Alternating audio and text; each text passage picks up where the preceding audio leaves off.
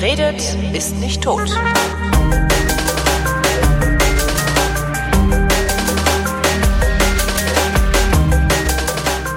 Hier ist eine völlig neue Ausgabe der völlig neuartigen, retrofuturistischen, ironisch modernen, geilobanen Unterhaltungsmartini mit kryptozoologischer, radikal-pazifistischer Tradition, die fast alle Fragen vrindheitsgemäß jedoch garantiert nicht zeitnah beantwortet. Hier ist die Vrindheit mit Alexandra Tobor! Und Holger Klein. Guten Tag. Guten Tag. Affenhitze heute, oder? Ich weiß nicht, ich war noch nicht draußen. Wie ist denn, also Bayern, wie, äh, wie ist denn bei euch? Also ich weiß gar nicht, wie ist denn bei uns? Ich, hab- ich hab mal wieder, ich war noch nicht draußen. Ich bin den ganzen Tag Bayern geht gar nicht. Draußen laufen Leute im Bikini rum. Kleine Roller fahren durch die Gegend. Es ist echt sehr warm. Aber doch keine einzige Knospe an den Bäumen. kleine Roller fahren durch die Gegend. Was? Wie? Nein, Quatsch. Nein, es ist schon ziemlich warm. Auch 11 Grad bei mir auf dem Balkon. Ja, das ist, ja, das ist nett. Ich gucke auf eine App, wenn ich wissen will, wie bei mir die Temperatur ist. Ja. Also gestern war ich draußen und ich musste mir tatsächlich den Mantel vom Körper reißen, weil mir einfach viel zu warm war. Ja, ich habe auch, ich habe auch das Problem, ich bin halt auch wieder fett geworden und hab keine Übergangsjacke, die mir passt. Mhm. Und hab auch die Tage, dachte ich mir so, ah, das ist auch scheiße hier, das spannt ein bisschen alles. Weil ich hatte du- eigentlich drauf gehofft, dass noch zwei Monate Winter ist und ich die dicke Winterjacke noch tragen kann und dann noch fünf Kilo abgespeckt habe, bis ich die andere wieder Tja. anziehen muss. Ja, aber so ist es. Übergangsjacken sind ja echt so ein Problem. Letztes Jahr zum Beispiel hat die Textilbranche extrem gelitten, weil die Übergänge gar so hart waren, dass man gar keine Übergangsklamotten mehr brauchte. Das heißt, es ging vom Winter direkt in den Sommer und vom Sommer direkt in den Winter. Ähm, und das bedeutet, dass sie ihre ganzen Übergangsjäckchen gar nicht losgeworden sind. Habe ich einen Artikel in der FAS gelesen. Naja, es ist aber andererseits, wenn du, ähm, du musst ja nur mal verreisen, also spätestens dann brauchst du ja eine Übergangsjacke, wenn du beispielsweise im Herbst in Südtirol bist oder so. Ja, ja, ja. Aber dafür nimmt man dann halt die Funktionsjacke daher, das, die ja gefühlt wirklich immer wichtiger wird. Also ich habe halt lange gedacht, so ja, Funktionsjacke, tolle Sache, aber muss auch nicht unbedingt. Man kann auch so den Wollmantel haben und eine Filzjacke. Also so, ne, meine Übergangsjacke ist halt so eine Filzjacke. Aber mittlerweile denke ich immer öfter, ah, so eine Funktionsjacke, weißt du, so innen Merino, dann noch eine Schicht mit hier und dann Wasser abweisen und Wind und so. Könnte vielleicht sinnvoller sein, weil dann bist du halt immer ordentlich angezogen, weil man weiß ja nie, was einen erwartet, wenn man rauskommt. Ja. Tja. Und wie war die Lesung? Es gab keine Lesung, aber ich habe endlich, endlich, Ruhe jetzt. Ruhe. Ja. Ich habe endlich wieder eine Ankündigung, eine Oh, Lesungsankündigung. Also es, Wir es machen die Werbung hier nämlich am Anfang, damit es gleich auf die Nerven geht. Hau mal, das gehört dazu, okay? Die Genau. Vrind ist eine Weltgemeinschaft von Peoples, die sich treffen, die sich immer begegnen können, hin und wieder mehrmals im Jahr. Du klingst so wie die alte Intendantin des Rundfunks Berlin-Brandenburg, als sie nicht begriffen hat, was ihr eigener Radiosender Fritz macht, aber trotzdem in einem Interview gesagt hat, was der Sender macht und alle sich geschämt haben. Oh mein Gott! Das war echt sehr, sehr lustig damals. Ach ja. Ich möchte nicht so klingen. Also, äh, ich mache jetzt meine Ankündigungen, ja? Bitte. Ich habe nämlich schon mal letztes Jahr angekündigt, dass ich in Erlangen lesen werde, aber vielleicht. Ich habe damals gesagt vielleicht, weil es in diesem vielleicht-Status auch tatsächlich war. Ja. Es ist für Stadtbüchereien und Stadtbibliotheken gar nicht so einfach, mal eben eine Alte einzuladen, deren Buch fünf Jahre alt ist oder halt drei Jahre alt. Normalerweise lädt man die Leute ein, wenn das Buch aktuell ist und wenn das irgendwie in das aktuelle Mediengeschehen passt. Aber dann habe ich der erzählt, äh, ja, kommen Leute von Vrind und so, ne? Und dann. da, Oh, alles, Vrind. Vrind. Oh. Um Gottes Willen, wir hatten ja keine Ahnung. Warum haben Sie uns das nicht gleich gesagt? Und ja, und so kam es, dass ich tatsächlich einen, einen Termin bekommen habe für den 21. Mai. Ja. Am 21. Mai findet eine Lesung aus Minigolf Paradiso statt. Das bedeutet 90er Jahre Scheiße. Ich- ah, dann gibt's wieder Eulen. Ja, nee, äh, kann, weiß ich 90er nicht. Jahre Eulen. Kann schon sein. Ähm, mein Auftrag lautet nicht, bringt Eulen mit, sondern bringt 90er Jahre Kram mit. Ich finde ja, die Leute sollten wirklich dir wahnsinnig freuen. ausgestopfte 90er Jahre Sachen mitbringen. Ich finde, Oder, man warte, sollte, viel, oh, mehr, man ich sollte viel mehr präparierte Tiere verschenken. Ja, ich. pass mal auf, pass mal auf. Ich habe ich hab eine Idee. Ja. Wenn das schon sein muss, ich, ich spreng ja alle Eulen, das ist kein Witz, ich sprenge die wirklich. Also, wenn mir 100 Eulen geschenkt werden, werde ich 100 Eulen sprengen. Würdest du dann bitte von jeder Sprengung ein Video machen und dich damit dumm und dusselig verdienen, weil du dann YouTube-Star wirst? Nein. Warum nicht? Ich werde meine Persönlichkeit nicht kommodifizieren. Das werde ich einfach nicht tun. Du sollst ja die scheiß Eule filmen, während sie explodiert und nicht dich, während du die Eule explodieren lässt. Obwohl YouTuber filmen ja immer sich, während sie irgendwie was machen Ja, und verdecken dadurch Scheiß den ganzen. Hintergrund. Ich habe letztens habe ich in YouTube, ich bin ja so, ich habe ja so eine, so meine, meine, meine Secret Leidenschaft ist ja Camping. Ne? Also ich hätte ja gerne ein Wohnmobil und sowas. Und jetzt gucke ich dann immer so Videos und so. Und da gibt's dann halt auch so YouTuber, die sich im, in der Camping-Szene rumtummeln. Und dann sind die, waren die auf irgendwie so einer Campingmesse und so, ja, hier, total klasse, ein toller neuer Wohnwagen von Firma, Wohnwagenfirma. Und die ganze Zeit war dieses Arschgesicht im Bild und hat sich gezeigt, wie er an diesem Wohnwagen irgendwie was rummacht. Ich habe aber nie diesen Wohnwagen gesehen. Ja. Was ist denn das für ein Scheiß? Das ist doch. Sag mal, kennst du dieses Video? Ich bin ja echt auch Fan von Sprengungen, so Real Life, also Mhm. ähm, äh, Häuser werden gesprengt. Und es gibt so ein kurzes Video, ey, da könnte ich heulen vor Lachen. Ähm, da haben Leute eine Kamera aufgestellt, um einer Hochhaussprengung beizuwohnen. Und man sieht so richtig den Countdown und so. Wo der LKW Und- durchfährt. Ein Reisebus, Oder ein Reisebus, genau. richtig fetter Reisebus, hält direkt davor. Ja, super. Also, das ist wirklich der Hammer. Ja, klasse. Ja, ja. Äh, nein, also es gibt keine, keine YouTube-Videos von, von meinen Sprengungen. Schade eigentlich, Ähm, aber man könnte ja die Eulen, die man mir dann schenkt, ausstatten mit 90er-Jahre-Equipment. Man kann kleine Tamagotchis dranhängen oder irgendwelche Polyesterjacken denen an den Leib Oder noch schneidern. schöner, man schenkt dir Eulen und ein Luftgewehr und dann kannst du die irgendwie auf, auf dem Nachbarshaus immer mal so Eulen drapieren, so heimlich, und die dann abschießen. Ja, das ist gut. Ne? Das ist sehr, sehr gut. Okay, also ich sag's jetzt nochmal, ja, Ja. um das äh, langsam mal abzuschließen. Am 21. Mai in Erlangen in der Stadtbücherei um 19 Uhr kann man alles auf meiner Website auch nachlesen. Ähm, findet diese Lesung statt und es gibt noch eine zweite Lesung, die findet am 8. November in Leopoldshöhe bei Bielefeld statt. Das werde ich dann zeitnah nochmal ankündigen, aber äh, schon mal für die Early Birds. Es gibt zwar keine Early Bird Tickets bei mir, aber das wird auch eine schöne Lesung. Und es wird eine Lesung nicht aus äh, Minigolf Paradiso, sondern aus Sitzen vier Polen im Auto und es wird Scheußlichkeiten aus Polen zu essen geben. Also in Erlangen Scheußlichkeiten aus den 90ern und in, in Bielefeld Scheußlichkeiten aus Polen. Bielefeld, das ist ja gar nicht so weit. Da könnte ich ja dann versuchen, sogar noch irgendwie einen Ausflug hinzumachen. Obwohl, nee, das ist auch Quatsch für so eine Lesung, mal eben nach Bielefeld fahren. Absoluter Unsinn. Ja. Du musst mal eine Lesung in Berlin machen. Ja, mach mir was klar. Das ist das, was ich immer sage. Ist, solange, wenn Leute mir was organisieren, wenn sie sagen, äh, hier, ich habe eine Buchhandlung gefunden, die dich einladen will oder so, mache ich das. Ja, du kannst es aber doch, ich meine, du bist, du bist doch Alexandra Turbo, du kannst doch, im Grunde kannst du dir doch eine kleine Halle mieten und sagen, so, ich mache eine Lesung, es gibt fieses Essen aus Polen und der Eintritt kostet 15 Euro. Da kommen doch auch genug Leute. Weißt Meinst du? du? Naja, Podcasts, es, es werden Podcasts live aufgenommen, wo zwei Typen auf der Bühne sitzen und das machen, was sie sonst auch machen, nämlich miteinander reden über Themen und die Leute zahlen Eintritt, um sich das angucken zu können. Und bei dir sehe ich da ja sogar noch einen richtigen Mehrwert, weil du ja tatsächlich ein Entertainment dem Publikum lieferst, beziehungsweise auch eine Interaktion mit dem Publikum lieferst. Äh, ich glaube, dazu fehlt mir noch das Selbstbewusstsein. Verstehe. Oder ich bin ja nach wie Ego vor der Meinung, oder so. Ich, ich schäme finde- mich. Ich bin ja nach wie vor der festen Überzeugung und ich finde auch, dass die Hörerschaft dich da in die richtige Richtung nudgen sollte, die Vrindheit live zu machen, vor Publikum. Das, das werde ich dir irgendwann nochmal abtrotzen müssen. Und wir Okay. würden Hallen füllen. Wir könnten Okay. eine Tour machen, eine Tour durch, durch Deutschland, Österreich und die, und die Benelux-Länder. Mich Und Holland. schaudert's. Mich schaudert's bei dieser Vorstellung. Mich Wirklich, auch, das ist, aber Das ist doch grausig. Nee, Ich finde es toll, wenn, weißt du, aber wenn, ja, Geld. Nee, davon mal abgesehen, Geld ist immer geil. Nee, aber auch, ich glaube, was man, was man wirklich sehen muss, ist, wenn du sagst, wir machen, ich, also ich mache eine Show, äh, ich mache das jetzt hier live, die Vrindheit. Wir machen das jetzt live im, keine Ahnung, Schiller-Theater in Berlin oder sowas.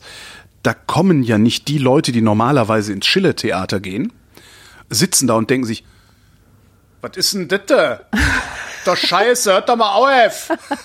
Das passiert ja nicht, sondern da kommen ja auch nur Leute hin, die, die, die einem wohlwollend gesonnen sind. Das musste ich auch über, viel, über viele Jahre lernen. Dass, es gibt einen Unterschied zwischen auf eine Bühne gehen und irgendwas moderieren, mit, was man nicht selbst ist, und auf eine Bühne gehen, was man selbst ist. Weil dann kommen halt Leute, die sind dir wohlgesonnen und die werfen halt nicht mit Tomaten, es sei denn, du forderst sie vorher auf, mit Tomaten zu werfen. Bitte ja, zwei Punkte. Also äh, die erste Sache ist, ich glaube nicht, dass mein Vrind-Ich mein authentisches Ich ist. Mhm. Und zweitens, ich mag, glaube ich, solche großen Bühnengeschehnisse nicht. Ich finde Mhm. diese Dynamik so, äh, ich, so allein schon. Und wenn wir dich hinter so eine Frostwand setzen? nein, das hat nichts damit zu tun. Nein, weißt du, ich hab, ich hab lieber, ich hab lieber so ein, Wir machen einen Fake. Ich gehe vorne auf die Bühne und dann stellen wir so eine, so, eine, so, eine, so eine transparente Wand auf, weißt du, so eine Frostwand. Dahinter setzen wir einfach nur ein Pappprofil von dir und schalten dich per Leitung zu. Das merken die nie. Ich will einfach nicht jemand sein, der irgendwo auf einer Bühne steht, wo dann hunderte von Menschen. Äh, Ich weiß nicht, ich bin eher so ein Fan von kleinen Veranstaltungen. Weißt du, 20, 30 Leute maximal, Ja, weil klar. da kann man nämlich, da hat man wirklich diese Kommunikation und auf die kommt es mir an. Ich will die Leute kennenlernen. Ich will dann mit machen, ihnen wir 20, sprechen. dann machen wir 20, 30 Leute, nehmen mehr Eintritt, weil ne, irgendwie müssen wir es mit dem Reichtum ja. Und ja, können wir auch machen. Weiß ich nicht. Ich finde, wir sollten zu den Fragen übergehen, weil mir ist das jetzt wieder zu viel. Ich krieg dich noch, dich krieg ich noch, dich mache ich fertig. Da musst du dir aber sehr viel einfallen lassen noch. Eine Frage von Martin, der schreibt, ich habe einen Hang für schöne Zahlen, ob Lautstärke, Einstellung, Wunschtemperatur oder Geschwindigkeit. Ich mag schöne Zahlen im Display, wie zum Beispiel runde Zehner oder 128 Stundenkilometer. Und ich sage Stundenkilometer, um euch allen auf den Sack zu gehen, die jetzt sagen, es heißt Kilometer pro Stunde. Oder 128 Stundenkilometer, weil dies gleichbedeutend 2 hoch 7 ist. Geht euch das auch so? Ja, ich glaube, uns geht das allen so, die wir nach Harmonie streben. Ich habe zum Beispiel, ich habe es mit der 19. Die 19 ist die ätzendste Zahl, die ich mir vorstellen kann. Das ist wie so ein Baum, von dem ein Erhängter baumelt. Southern, Southern Tree, very strange fruit, ja. hm. Das ist halt, ja, die, die 19, das ist so, so eine winzig kleine Abweichung von der pompösen 20, dass es halt sofort auffällt, weißt du, und dann stört. Das ist wie so ein Kratzer in einem wunderschönen Gesicht oder so. Und die 9 alleine, die finde ich überhaupt nicht schlimm. Die finde ich sogar besonders schön, weil 3 mal 3 ist 9. Das lässt sich auch schön so im, im Quadrat darstellen. Und, und so symmetrische Zahlen mag ich auch ganz gern, wie zum Beispiel 101. Nee, soweit habe ich gar nicht. Aber was mir auffällt und immer wieder auffällt und schon mein Leben lang auffällt, ist, wenn ich so am Autoradio die Lautstärke einstelle oder auch so zu Hause, an einem, also wenn ich an einem Display einen Wert einstelle und das ein Zahlenwert ist, also nicht einfach nur so ein, so ein, so ein Drehknopf laut leise, sondern ne, 1, 2, 3, 4, 5, 6, Ja. 7. Ich neige dazu, immer gerade Zahlen einzustellen. Ah, siehst du? Das ist ganz witzig. Außer bei 13, das mache ich extra. Ja, 13 ist auch so eine Ekelzahl. Das ist so das ist eine komische Zahl, ja. Ja, aber es ist inter- interessant, woher das, das, das höre ich auch oft, dass Leute sagen, ja, ich bemühe mich dann immer eine gerade Zahl dahin zu machen. Ich weiß nicht, warum ungerade Zahlen Ich glaube so wirklich, das ist das allgemein menschliche Streben nach Harmonie. Harmonie und Symmetrie. Ja.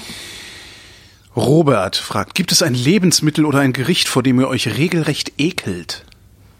Boah. Ekel ist halt Auslegungssache. Es gibt, es gibt Essen, da denke ich, äh, und es gibt Essen, da könnte ich brechen. Obwohl, nein, das gibt es nicht. Ich weiß aber, dass es Leute gibt, die, die sowas haben, dass sie tatsächlich einen Brechreiz empfinden, wenn sie das sehen. Das habe ich halt nicht. Ich mag Oliven nicht und ich mag Antipasti nicht. Also alles, was in Öl oder Essig schwimmt. Ja, aber nicht Und- und- mögen ist ja nochmal was anderes. Ich mag auch Rotkohl nicht, aber wenn es halt dann irgendwie Rotkohl gibt, esse ich den halt auch, bevor ich irgendwie einen Aufstand mache. Mhm. Nee, also Oliven kann ich tatsächlich auch nicht essen. Naja. Das, aber ob ich jetzt so weit gehen würde, das als Ekel zu bezeichnen, weiß ich nicht. Also ich kann mich daran erinnern, dass ich häufiger auch schon mal Essen ausgespuckt habe. Mhm. Und das war immer auf irgendwelchen Märkten in Südostasien. Ah, da gibt es so Skorpione am Ich Stiel und so. Keine Ahnung. Also das, das ich habe, das ist auch nicht oft. Zwei oder dreimal habe ich es tatsächlich nicht weiterkauen und schlucken können. Und das eine Mal erinnere ich mich noch dran. Das war in Thailand. Da hingen so komische, so aufgereihte, also wie Kugeln an der Schnur, so kleine, so ne, so Daumennagelgroße Ku- Kugeln irgendwie an so einer Schnur. Und ich meinte so, what's that? Und die Frau sagte, Fishball. Und ich so, ach, das klingt aber lecker. Das, ich ich habe das nicht, das ging nicht. Das war tatsächlich, das es ist so die ekelhafteste Essen-Erinnerung, die ich so habe. Ansonsten. Wie geht's dir denn, wie geht's dir denn mit Meeresfrüchten? Weil meine Mutter, als sie zum ersten Mal Meeresfrüchte gegessen hat, hat die gesagt, ich hatte das Gefühl, dass ich an einer Babyhand kaue. Sehr schön. Ja, genau so deswegen. kleine des, Fingerchen, ja, genau deswegen wo die ich- Knochen noch deswegen- nicht ganz ausgebildet Deswegen sind. esse ich Meeresfrüchte. Igitt. Nee, das, also Meeresfrüchte, es ist, das ist halt so ein bisschen zottelig, das finde ich auch komisch, aber habe ich tatsächlich kein Problem mit. Was ich nicht weiß, ist Insekten. Ich habe noch nie Insekten gegessen. Also Aber habe, Insektenburger. Ja, aber das ist, ist halt gemahlene Würmer, gemahlen gepresst, also wie so ein Burger Ja, da halt. hast du so ist- Das ist genau, Abstraktionsgrad. das, das hat ja mit Insekten nichts mehr zu tun, sondern ist ja einfach nur Protein. Aber so, ne, so Snacks, so Snack, Snackheuschrecken oder sowas habe ich noch nie Ja. gegessen. Und ich weiß nicht, ob ich das könnte oder ob da mein Ekel zu groß wäre, keine Ahnung. Ja, aber sonst, nee, sonst ist einfach nur, mag ich nicht, esse ich nicht. Pff. Sebastian fragt, wenn ihr auf eine einsame Insel müsstet, welche würde das sein? Oder anders gefragt, wie sieht für euch die perfekte einsame Insel aus? Die einzigen Kriterien? Einsam und Insel. Und einsam in dem Sinne, dass es keine Menschen drauf gibt. Ja, vermutlich, ne? Weil dann wäre nämlich meine Mindestvoraussetzung, ich will Affen. Und zwar ganz viele Affen. Affen, Affen, Affen. Affen, die mir als allererstes mein Handy wegnehmen und ein Selfie damit machen, bevor sie es ins Meer werfen. Und dann will ich noch mehr Tiere, mit denen ich bedeutungsvolle Beziehungen eingehen kann. Etwa Riesenschildkröten oder irgendwelche, wie heißen denn diese komischen Fische, diese, Kugelfisch. na, ja, So ein komischer Fisch. Ja, so Rochen. Ach so, Rochen. Weißt du, so, so ein sympathischer Rochen. Noch komischer ist Äh. nur der Kofferfisch. Der Kopf, hä? Wie sieht denn der aus? Ja, wie ein Koffer mit einem Kopf dran und das sieht halt sehr, sieht halt komisch aus. Echt wahr? Ja, ja, Hat er auch so einen Henkel? Ja, und zwei so Schlösser und Rollen und so ein Ding zum Ausziehen vorne. Rimowa Kofferfisch. Super. Äh, ja. Ich weiß gar nicht, wie, also es müsste, sie müsste irgendwo ähm, nahe den Tropen sein. Also ich möchte gerne so das, also eigentlich schon so dieses Südseeparadies, ne? So langer weißer Strand, blau-grünes Meer, äh, immer immer Wind. Ich möchte immer eine Brise haben. ah ja, unbedingt. Ich möchte keine großartigen Jahreszeiten haben, also wirklich nahe der Tropen. Ich möchte eigentlich immer so ein, weiß ich nicht, tagsüber 25 Grad, nachts 20 Grad Wetter haben und immer eine, eine Brise dabei. Weil wenn ich die Brise nicht will, kann ich mich ja in meine Hütte zurückziehen. Ansonsten draußen immer Brise. Ähm, bunte Vögel. Ich mag Vögel. Da willst du aber ziemlich viel. Diese bunten Vögel, die sind ja in so einem Dschungelambiente zu finden. Stimmt. Da hattest du dann auch einen Urwald und da wiederum ist es sehr, sehr stickig. Das stimmt. Also eine Insel, sowas wie La Gomera, wo du einen Urwald hast und einen Berg oder so. Weißt du? Aber ich glaube am meisten, also ich weiß nicht, also ich weiß, ist die Frage, was heißt denn eigentlich einsam? So gar keine anderen Menschen? Ja, wahrscheinlich gut, genau. ist das gemeint, ja. Wenn da Internet ist, okay. Ja, das wäre schon so. Also meine perfekte einsame Insel wäre wahrscheinlich wirklich so eine, so, die, die Südseeinsel, das Bild von der Südseeinsel, das man so im Kopf Mhm. hat. Malediven, tralala. Mir wäre es auch noch wichtig, dass es nicht allzu gefährlich ist. Also wenn da wirklich auf Schritt und Tritt irgendwelche giftigen Schlangen, Ja, nun, Skorpione und Vogelspinnen lauern, dann, dann Dankeschön. Nein, nein, da muss auch schon mal die Zivilisationskarawane durchmarschiert sein. Also da Ja. soll schon ne, so fließend warm Wasser, so was man so will, ne, was man so braucht. Ja, schön sonnig sollte es sein. Alle zwei Wochen mal ein Tag Regen. Zur Abkühlung. Genau. Und dann auch gerne mal so zwischendurch so monsunartig. Weil das ist halt cool. So tropischer Regen ist halt cool. Was machst du dann? Wo gehst du dann rein? Na, in Das meine Hütte. Loch, das du dir gegraben Nee, in hast. meine Hütte. Ich habe da ja eine Hütte, eine ordentliche, mit Klimaanlage. Nicht schlecht. Ja. Also eigentlich möchte ich leben wie in einem Luxusresort, in dem keiner ist. Ja. Hier ist, ach Gottchen, ey, ist schon wieder so eine lange Frage hier. Naja, der Sven führt aus. es gibt mehrere Menschen in meinem Umfeld, die ständig Fragen formulieren, auf die es nur eine Antwort gibt. Nicht im Sinne einer Merkelschen Alternativlosigkeit, sondern aufgrund offensichtlicher Faktenlage. Beispiel. Nach einem Regenschauer kommt man klitschnass ins Haus. Die Person mustert einen von oben bis unten und fragt dann, bist du etwa nass geworden?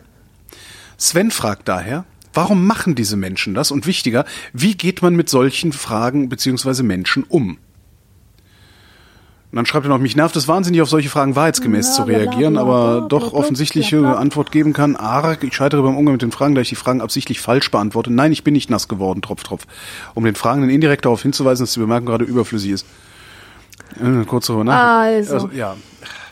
Also wirklich, muss man da ein Problem draus machen? Diese Person will, diese Person, die, die, die, die da fragt, ja, die will ja nicht, die will ja nichts wissen.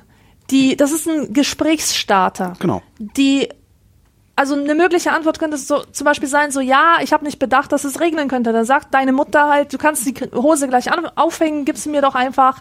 Und dann muss man halt einfach flexibler mit dem Konzept der Frage umgehen. Nicht jede Frage dient der Suche nach einer Antwort. Manchmal ist Ja. eine Frage einfach nur ein Gesprächseinstieg äh, sozusagen. Was Alexandra sagt. Frage von Thomas. Warum gibt es so viele Menschen, die sich mit Berlin Tag und Nacht und ähnlichen Fernsehformaten zufrieden geben? Kann man sie noch retten? Was sollen die denn Ken- stattdessen schauen? Kennst du Netflix das? Hast, oder was? Kennst du das? Äh, ja, ich kenne Berlin Tag und Nacht. Ich habe da auch schon eine Folge mal geschaut und ich kenne auch ähnliche Formate. Und ja, es ist total hirnlos und dient im Grunde nur dazu, sich auf so eine Fastfood-Art von seinen eigenen Gedanken abzulenken. Also aber das kann ich auch, das kann ich auch mit Soko Leipzig oder irgendwie sowas. Ja, Dazu ja. brauche ich nicht so ein wirklich unterirdisches Format, in dem fragwürdige Menschen fragwürdige Dialoge in fragwürdiger Umgebung fragwürdig dahersagen. Ich finde das schon ein nochmal ein anderes Phänomen. Also, das ist äh, äh, wirklich ein krasses Phänomen, weil du hast ja auf der einen Seite hast du ja diese Kulturproduktionen, ja, wo wirklich sehr viel Gedanken eingeflossen Ja. sind, wo alles Hand und Fuß hat. Auf der anderen Seite hast du dieses Authentiz Authentizitätsangebot von so Leuten wie YouTubern. Die geben sich halt keine Mühe, die sind einfach so, wie sie sind. Aber Berlin Tag und Nacht ist ja genau in der Mitte, ist weder das eine noch das andere. Das ist ja nicht, dass da irgendwelche normalen Leute normal miteinander reden würden, sondern die äh, spielen, dass sie normale Gespräche führen und das auf, in einer Qualität, die einfach nur unterirdisch ist. unterirdisch ist, ja. Aber was macht die Faszination aus? Also ich verstehe, also bei, bei mi- mich packt das nicht. Ich kann eine Daily Soap gucken, also eine, eine, eine ordentlich geschriebene Daily Soap, was weiß ich, äh, gute Zeiten, schlechte Zeiten ist da ja der Klassiker. Da kann ich auch mit auf eine Fastfood-Weise mich von meinem Alltag irgendwie verabschieden oder kurz vom Alltag verabschieden, schön. Ich verabschiede mich hiermit. Also da- damit kann ich auch meinen Alltag vergessen machen äh, mit einem Fastfood Event. Aber was ist das Besondere an diesen, wie heißen die denn, Reality Soap oder so ähnlich? Das ist, mir ist das wirklich ein großes Rätsel. Ich komme da auch nicht rein. Ich bin auch nicht in der Lage, das eine Folge lang durchzuhalten, geschweige denn mal fünf Folgen oder so. Und mit Daily Soaps kann ich das. Du kannst mir jede beliebige Daily Soap geben, die kann ich mir erstmal angucken. Aber dieses, weißt du, das sind ja auch immer so wadentätowierte Kernassis, die den ganzen Tag im, im Fitnessstudio irgendwie verbringen, äh, die, die dann gleichzeitig erzählen, dass sie Philosophiestudenten sind oder so. So kommt mir das immer vor. Also das ist, es ist halt überhaupt null Authentizität mehr vorhanden. Und ich finde da eine Daily Soap in der Verhandlung der Themen in der Sendung noch wesentlich authentischer. Und trotzdem Ja. sind diese Tag- und Nacht-Formate, gibt's ja auch noch Köln 90 irgendwas, ne? Ähm, trotzdem sind die erfolgreich genug. Oder sie sind einfach Ja, nur so ähm, absurd billig zu produzieren, dass es egal ist. Exakt. kann natürlich Ich glaube auch nämlich auch, dass die billig zu produzieren sind und ich weiß folgendes. Ich habe irgendwann mal vor ein paar Jahren hier in der Vrindheit erzählt, dass ich so einer kleinen Russin dabei zusehe, wie sie langsam zum Pornostar wird. Ja. Also wahrscheinlich ist sie das mittlerweile. Die war damals 13, 14, wie sie sich aufgeführt hat Netz, das war echt unglaublich. Ähm, also so eine Tussi einfach. Weißt die, du noch, wie die hieß? Ähm, ja, aber das sage ich nicht. Ich Oh. kann hier nicht lästern und dann gleichzeitig Leute auf sie hetzen. Ähm, Okay. Und die ist auch, die ist auch gar nicht mehr unter diesem Namen aufzufinden. Ich habe keine Ahnung, wo die ist. Die ist Ah, tatsächlich okay. mal nach Los Angeles gegangen, ja, nach Los Angeles, wo die ganzen Pornos gedreht werden. Ich weiß nicht, ob die da versackt ist, keine Ahnung. Ich habe sehr lange nichts mehr von ihr gehört. Auf jeden Fall hat die nämlich auch bei Berlin Tag und Nacht mitgespielt und auch bei diversen anderen Reality Soaps. Und ähm, ich hatte so den Eindruck, dass das einfach so tatsächlich so eine billig produzierte Sache ist, ähm, wo die ganzen möchte gern Stars, so, so Leute, die, die zu doof sind, um zu checken, dass aus denen keine Berühmtheiten werden, wo die sich so ausprobieren können.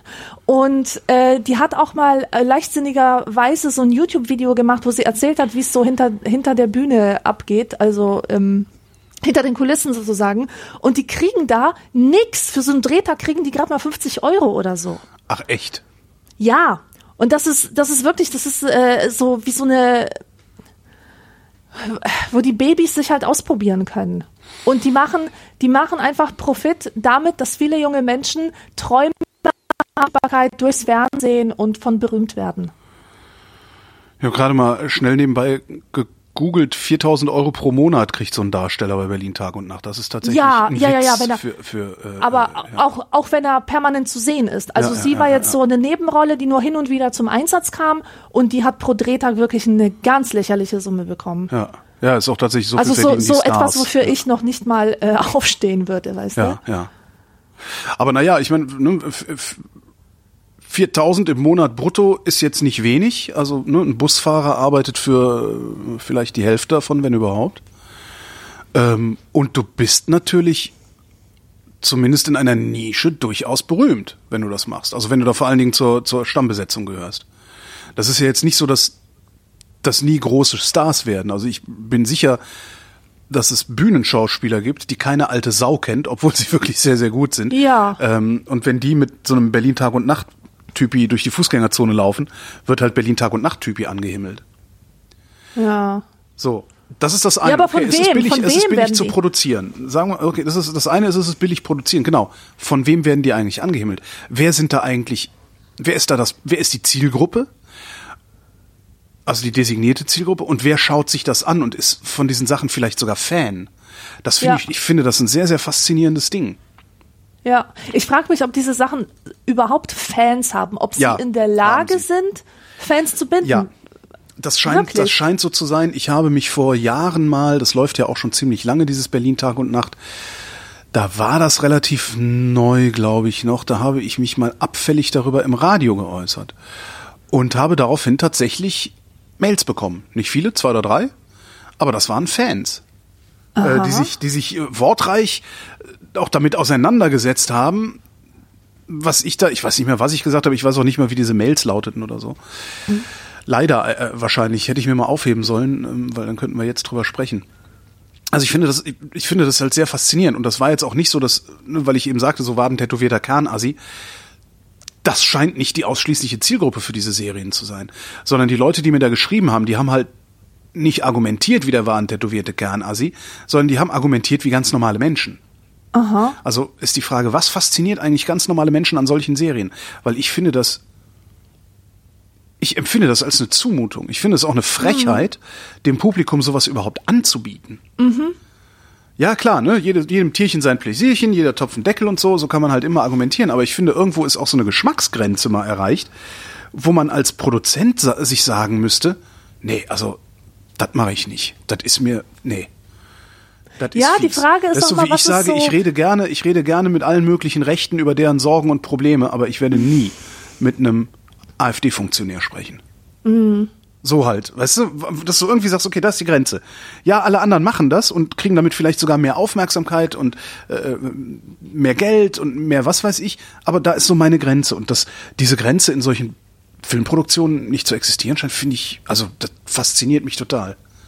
Aber es gibt ja auch Gebrauchsmusik zum Beispiel und es gibt Musikmusik. Also Musik, die einen kulturellen Wert darstellt und Musik, die nur taugt, um dazu Workout zu machen.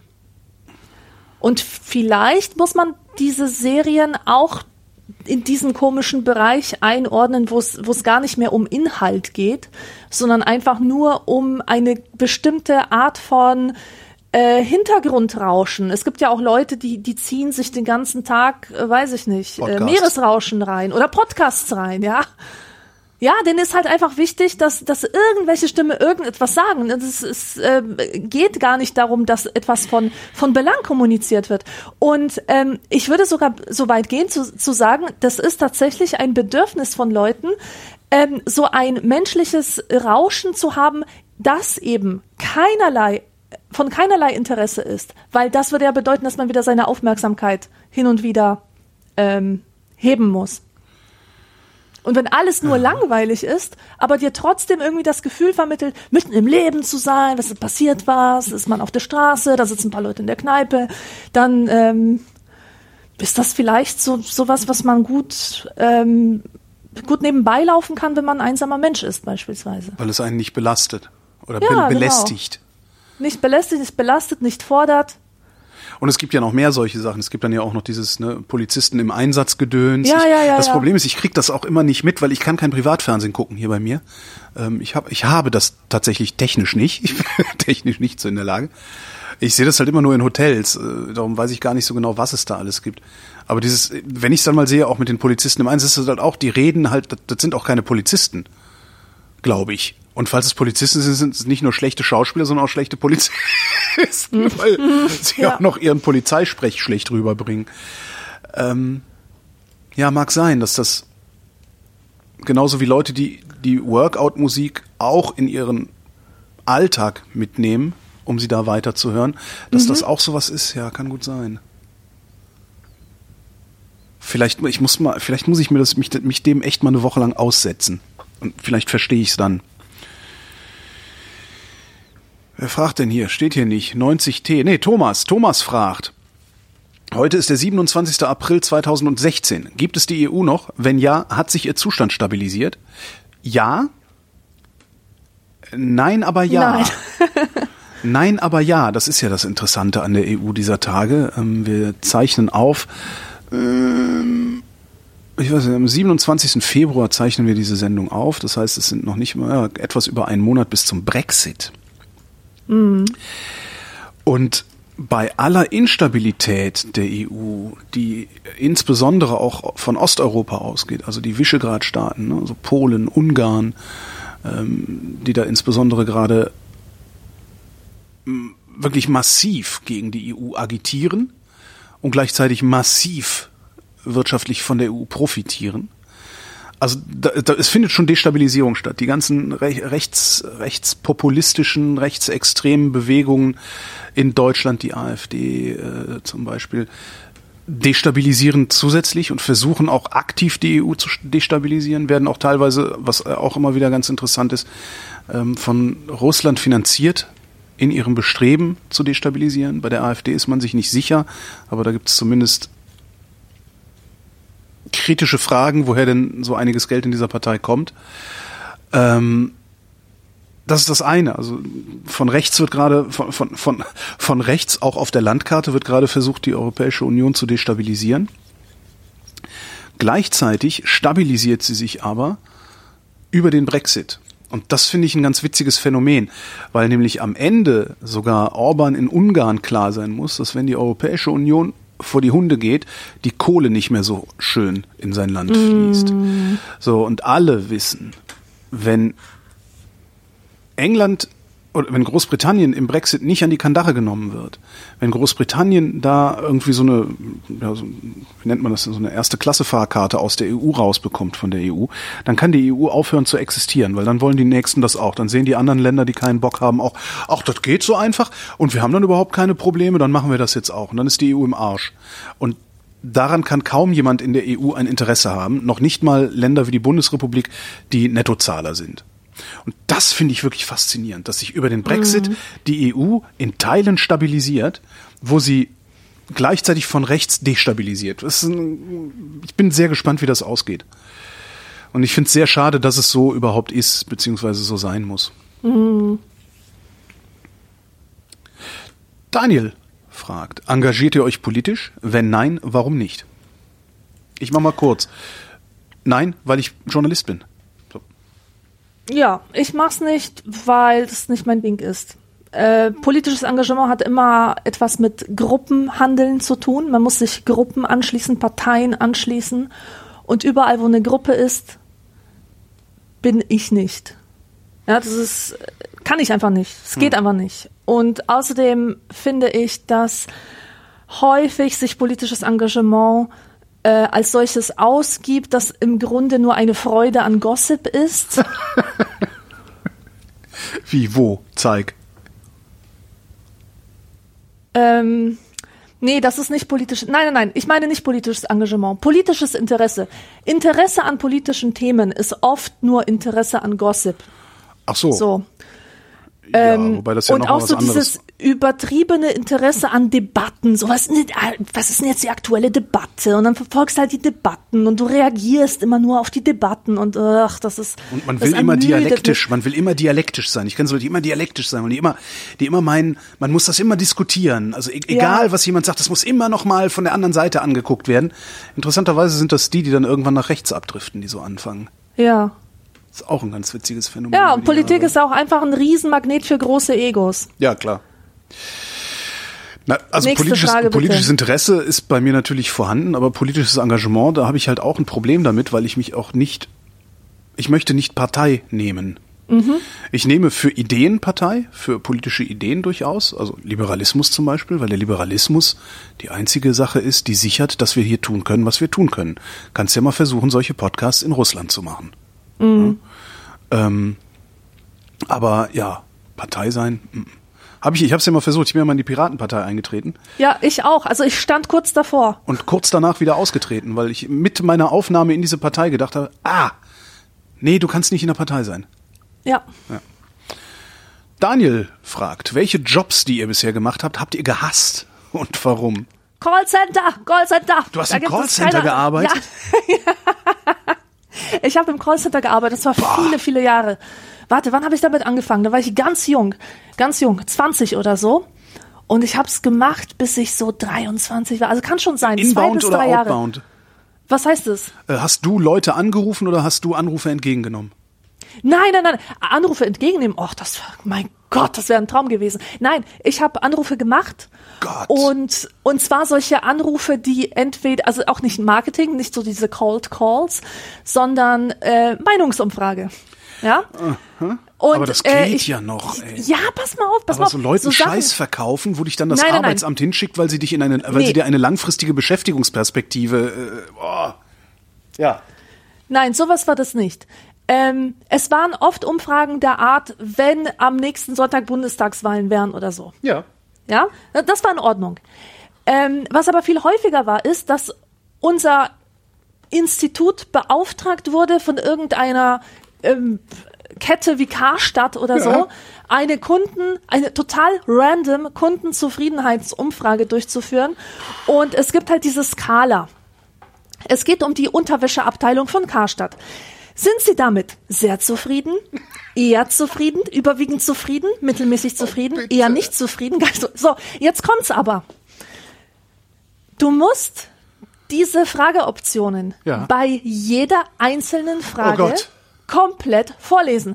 Das heißt, jede Maschine ist klüger Ja. als ich, wenn ich da sitze und dieses Telefon fü- äh, Telefonat führen muss. Und ähm, das Krasse ist, du kannst nicht einfach mit dem, den du anrufst, so auf menschlicher Ebene aushandeln, dass ihr das jetzt nicht nötig habt, diese Skala immer wieder durchzugehen, Ja. weil du wirst nämlich abgehört von Supervisoren. Und die müssen sicherstellen, dass du diese Frageoption tatsächlich jedes Mal einzeln und langsam vorliest. Und ich bin dreimal gefeuert worden. Und jedes Mal war der Grund der, dass ich das nicht gepackt habe, das durchzuziehen. Ich, Also- das, ja, ich finde, das ist auch, das ist, ich finde auch, also ich, ich höre immer mal wieder, dass wenn du, wenn du dann mit 55 deinen Job losgeworden bist und dann gehst du zur, zur Arbeitsamtsagentur Dings und sagst hier, ich habe noch eine Idee, ich wollte schon immer gerne was mit Holz machen, äh, bezahlen Sie mir doch eine Umschulung, Umschulung zum Tischler. Dann sagen die, nein, wir äh, wollen ja eine langfristige Beschäftigungsperspektive für Sie haben. Hier gehen Sie ins Callcenter. So zum Mindestlohn. wo du, also wo ich auch, also ich, ist ja eh, also ich finde ja, Arbeitsamt sollte abgeschafft werden in, in, in der Form wie jetzt. Aber anderes Thema. Ähm, dass ich, dass es diese Callcenter überhaupt gibt, das finde ich. Also Ja. es ist 2019, da wird sich doch irgendwie eine blöde Maschine programmieren lassen, das, wo ein Mensch hingeht und sagt so, Tüdelü, Holger Klein, ja, Tobor vom Marktforschungsinstitut, Marktforschungsinstitut, guten Tag, ähm, wir würden gerne eine Umfrage zum Thema Karstadt machen, hätten Sie dafür zehn Minuten Zeit. Dann sage ich, ja, können wir machen. Dann sagst du, gut, dann stelle ich Sie jetzt an unseren Automaten weiter. Ja, der stellt nämlich immer wieder dieselbe Frage, wundern Sie sich nicht. Oder irgendwie Ja, sowas. ja. So, zack, dann legst du mich auf den Automaten und ich kann dann mit, ne, stimmen Sie zu, stimmen Sie nicht zu Mhm. und, und fertig. Das Ja. kann man doch machen. Was soll das denn Ja. dafür? Das ist doch auch bestimmt billiger, dann eine Maschine machen zu lassen. Na, natürlich. Und während die Maschine nämlich den Typen abfragt, kannst du die nächsten drei Typen anrufen. So ist es. So ist es. Und aber was an diesem ähm, Job auch so unglaublich war, das war wirklich die Bezahlung. Das wäre ja noch okay, wenn es so, ein, so einen Grundstundensatz gäbe, der dich einfach dafür entlohnt, dass du da sitzt und diese Leute anrufst, die zu 80 Prozent oder zu 90 Prozent eigentlich den Hörer auf die Gabel knallen. Ja. Ja. Ähm, aber wir wurden da pro absolvierte Umfrage bezahlt. Pro Umfrage zum Beispiel 50 Cent oder so. Und manchmal konnte es passieren, dass du da vier Stunden gesessen hast und mit vier Euro nach Hause gegangen bist. Das ist unglaublich. Das ist ja, das ist wirklich unglaublich. Da bist du ja besser dran, wenn du für hier einen von diesen Essenslieferdiensten mit dem Fahrrad durch die Stadt gurkst. Ja klar, ja klar, sicher. Wahnsinn. Aber das ist auch schon ewig lange her. Ich weiß gar nicht, ob, die, ob das jetzt noch so ist oder ob sich da die Arbeitsumstände mittlerweile verändert haben. Während du so erzählst, überlege ich, und mir fällt auf, dass mir mein Leben lang so sehr die Sonne aus dem Arsch geschienen hat, dass es nicht wirklich einen Job gibt, den ich gehasst habe. Also hassen im Sinne von, ich muss hier schnell weg. Ja. Das hatte ich, also ich habe, mein, der erste Ferienjob meines Lebens, der könnte sowas gewesen sein. Da habe ich in einer Pappkartonfabrik gearbeitet. Ähm, und bin wirklich nach fünf Minuten, die ich in dem Laden war, hatte ich die Atemwege total im Eimer. Also Nase zu, nur noch am Husten, schieß mich tot. Ja. Und da bin ich tatsächlich nach einer Woche wieder raus. Ähm, aber sonst so richtig Hass? Nee. Also es war immer so, dass der Job irgendwie trotzdem gut genug war und trotzdem Spaß gemacht hat auf irgendeine Art und Weise. Ähm, und selbst, ich weiß mittlerweile, was der einer, der schlimmste Job wahrscheinlich ist, den ich zumindest dieses Jahrtausend gemacht habe. Social Media Management. Ähm, Ach, du bist dann sozusagen der, der Cleaning Guy und genau, du machst dann, genau, du machst halt so, entfernen. genau, Kommentare moderieren, äh, äh, ne, gucken, was da ist, was, was da an Themen gerade ventiliert wird, da eventuell irgendwie Rückmeldungen ins Programm und so machen. Das war schlimm. Das habe ich aber erst hinterher gemerkt, dass das schlimm ist, weil letztendlich hat's auch irgendwie Spaß gemacht, weil waren geile Kollegen, ne, war, war halt auch bei einem geilen Radiosender. Ähm, also es- im Grunde war auch alles in Ordnung, nur habe ich irgendwann bin ich zusammengeklappt. Ähm, das war 2016, als ich da im März die vier Wochen krank zu Hause lag mit einem Burnout. Ähm, und im Nachhinein habe ich dann gedacht, okay, eventuell kam es daher, dass die ganze Zeit nicht nur mein normaler Arbeitsdruck auf mir gelastet hat, sondern zusätzlich auch noch dieser psychische Druck, dass du den ganzen Tag mit Arschlochkommentaren zu tun hast. Nicht viele. Ja? Die meisten Kommentatoren waren okay, aber 10% davon, 15% davon sind halt diese ja, Arschgesichter. Ja, die entweder offen beleidigen, offen aggressiv sind oder, was ich letztlich noch viel schlimmer finde, so eine suffisante, unterschwellige Aggression mitbringen. Ich weiß gar nicht, wie ich das jetzt anders beschreiben soll, aber das hat, das hat man sehr gerne in so Kommentarsträngen. Es gibt's ja auch auf Twitter, wo dann, was eigentlich so eine, so eine unterschwellige Beleidigung kommt, aber irgendwie suffisant formuliert und derjenige, der es gebracht hat, bildet sich dann auch noch ein besonders originell und ironisch gewesen zu sein. Dabei ist er einfach nur ein Arschgesicht, genauso wie jemand, der offen aggro wird. Ja. Und mit offener Aggression kann ich am Ende sogar noch ein bisschen besser umgehen als dieses, dieses, ja, ich bin ja eigentlich ein total toller Typ und äh, sind auch übrigens immer nur Typen. Ich habe nie Probleme mit Frauen gehabt. Also auch Probleme mit Frauen, aber nie diesbezüglich, sondern da was sind es dann halt andere äh, Sachen, aber das, das ist so dieses, dieses Aggressive. Nee. Aber das ist tatsächlich auch was, wo ich sage, Social Media möchte ich nie wieder als Beruf machen müssen. Ja. Und das ist auch von allen Berufen, die ich bisher gemacht habe, der einzige, von dem ich das sage, dass ich das nie wieder als Beruf machen müssen möchte. Aber Hass auch nicht, weil es hat halt Spaß gemacht. Trotzdem. Ja, wahrscheinlich kann sowas auch Spaß machen, wenn ein Ende abzusehen ist. Wenn man weiß, das ist jetzt nichts, womit ich die nächsten 30 Jahre verbringen muss. Ja, witzigerweise habe ich das sogar gedacht. witzigerweise habe ich gedacht, ach, okay, das war halt, da war ich halt, da hatte ich halt gerade bei Radio Fritz aufgehört und habe dann da angefangen, habe gedacht, okay, dann hast du jetzt 17 schöne Jahre am Mikrofon gehabt, das hat Spaß Echt? gemacht und jetzt bist jetzt bist du dann halt Online-Redakteur. Genau. Huh. Also ich weiß nicht, ob ich jetzt damit gerechnet habe, mein Leben lang Social Media zu machen. Das wahrscheinlich nicht, aber halt auch Social Media zu machen und was man sonst so online macht, wenn man da als Redakteur arbeitet. Also da hatte ich mich schon drauf eingestellt, dass ich äh, da alt werde. Mhm. Tja. Bibber. Nächste Frage. Marie fragt, was ist für euch unverzichtbar?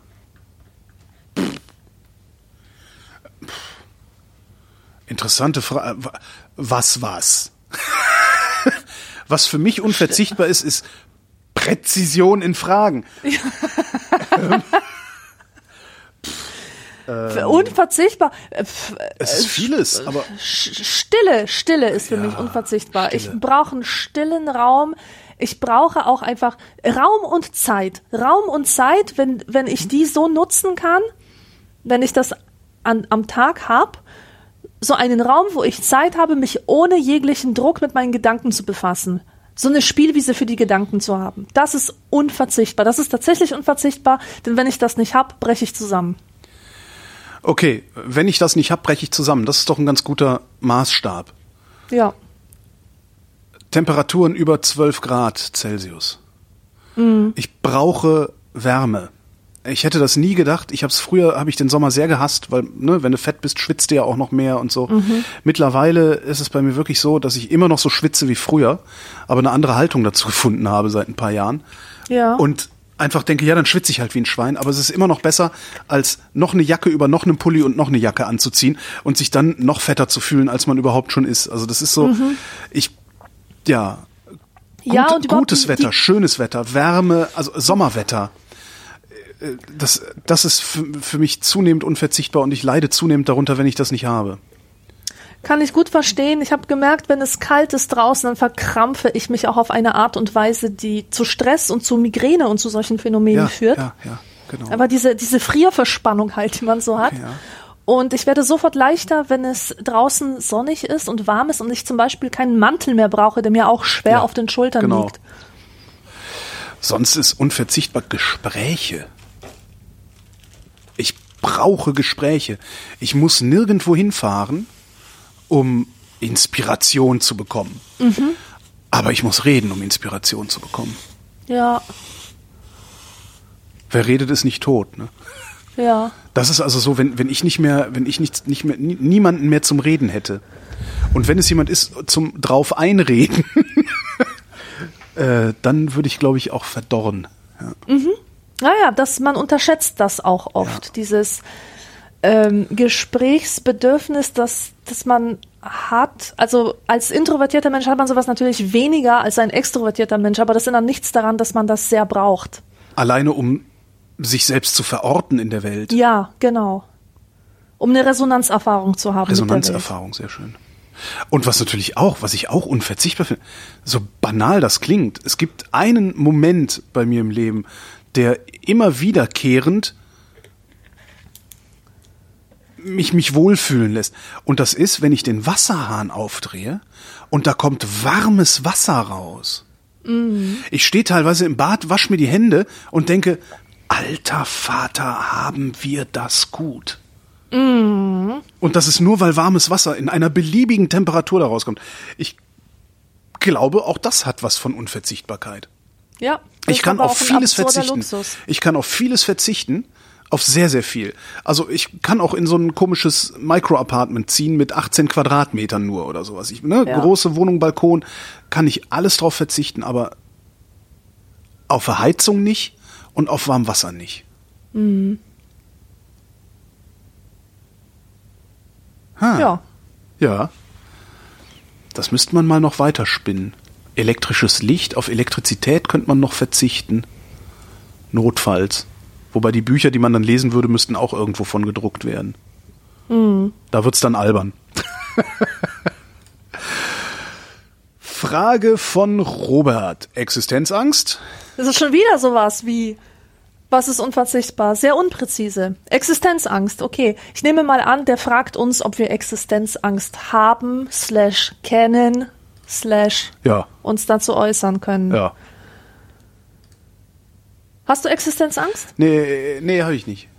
Hast du nicht? Nee. Du hast keine Existenzangst? Nicht, nicht wirklich. Existenzangst also zumindest ist, wüsste ich nicht. Ja, erzähl mal, was ist das? Im, Vielleicht habe ich es doch. Im philosophischen Sinne ist Existenzangst ähm, die Angst angesichts unendlich vieler Möglichkeiten, die falsche Entscheidung zu treffen, Denn mit jeder Entscheidung, die du für etwas triffst, triffst du eine Entscheidung gegen zehn andere Möglichkeiten. Das ist und das ist ja nicht so, dass du ja und das ist nicht so, dass du unendlich viele unendlich viele äh, Leben hättest. Hm. Das das wäre ja schön, wenn das Leben ein Computerspiel wäre, bei dem man immer von Anfang an nochmal starten kann, sondern deine deine Handlungen und deine Entscheidungen, die haben Konsequenzen für den weiteren Verlauf. Und ähm, wenn man sich als Mensch dieser Tatsache bewusst wird, dass ähm, dass, dass man tatsächlich Verantwortung trägt für seine Entscheidungen und das damit einhergeht, dass du das und das und das nicht machen kannst, dann führt das bei vielen Leuten zu einer Existenzangst, also zu einer Angst zu existieren, zu einem Schauder angesichts dieser Offenheit. Nee, das habe ich nicht. Also was ich immer mal wieder habe, ist dieses, was man Fear of Missing Out nennt. Die Angst, was verpasst zu haben oder was verpassen ja, zu das können. würde ich aber auch da einordnen. Aber selbst davon entferne ich mich langsam aber sicher, weil ich habe ja Sachen gemacht und die waren ja auch geil. Also und ich hast leide du die nicht auch darunter. als bedeutungsvoll empfunden? Bisher, ja. Das ist nämlich auch nochmal wichtig. Das ist auch diese Angst, sein Leben nicht sinnvoll zu verbringen oder nicht Hm. zur Entfaltung seiner Talente zu kommen oder einfach nicht das Leben zu führen, was man hätte führen können. Da all das, all das ist mit Existenzangst verbunden. Oder Das habe ich dass tatsächlich- man, dass also man hab- einfach scheitert am Leben. Sowas, ich habe das schon mal, ne, dass ich nicht das Leben geführt habe, das ich hätte führen können. Das ist schon so ein Gedanke, den ich gelegentlich habe. Aber der wird dann halt auch sofort wieder abgelöst vom Gedanken, ja, aber du hast doch ein prima Leben gelebt. Mhm. Also das andere wäre sicherlich auch prima gewesen, aber dann hätte ich ja dieses prima Leben nicht gehabt. Mhm. Ja. Na gut, dann hast du deinen Umgang damit ja gefunden. Oder zumindest finde ich ihn zunehmend. Ja. Ja. Hast du nie so dieses Phänomen, ähm, dass du so das Gefühl hast, es gibt so ein ungelebtes Leben auf einem Pfad, den du nicht eingeschlagen Ja, klar. hast? Und ja, ja.